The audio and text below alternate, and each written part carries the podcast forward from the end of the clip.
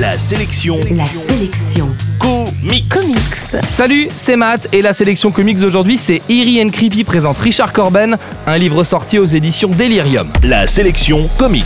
Dans les années 70, Warren Publishing était une maison d'édition qui publiait des histoires courtes teintées d'horreur et de monstres. Parmi les auteurs qui ont éclaté au grand jour chez cet éditeur, Richard Corben est devenu une véritable superstar des comics et ce livre entend lui rendre hommage en compilant une vingtaine d'histoires courtes produites avant que ce génie du comics ne débarque dans le magazine français Metal Hurlant ou sur des séries grand public comme Le Punisher ou Batman.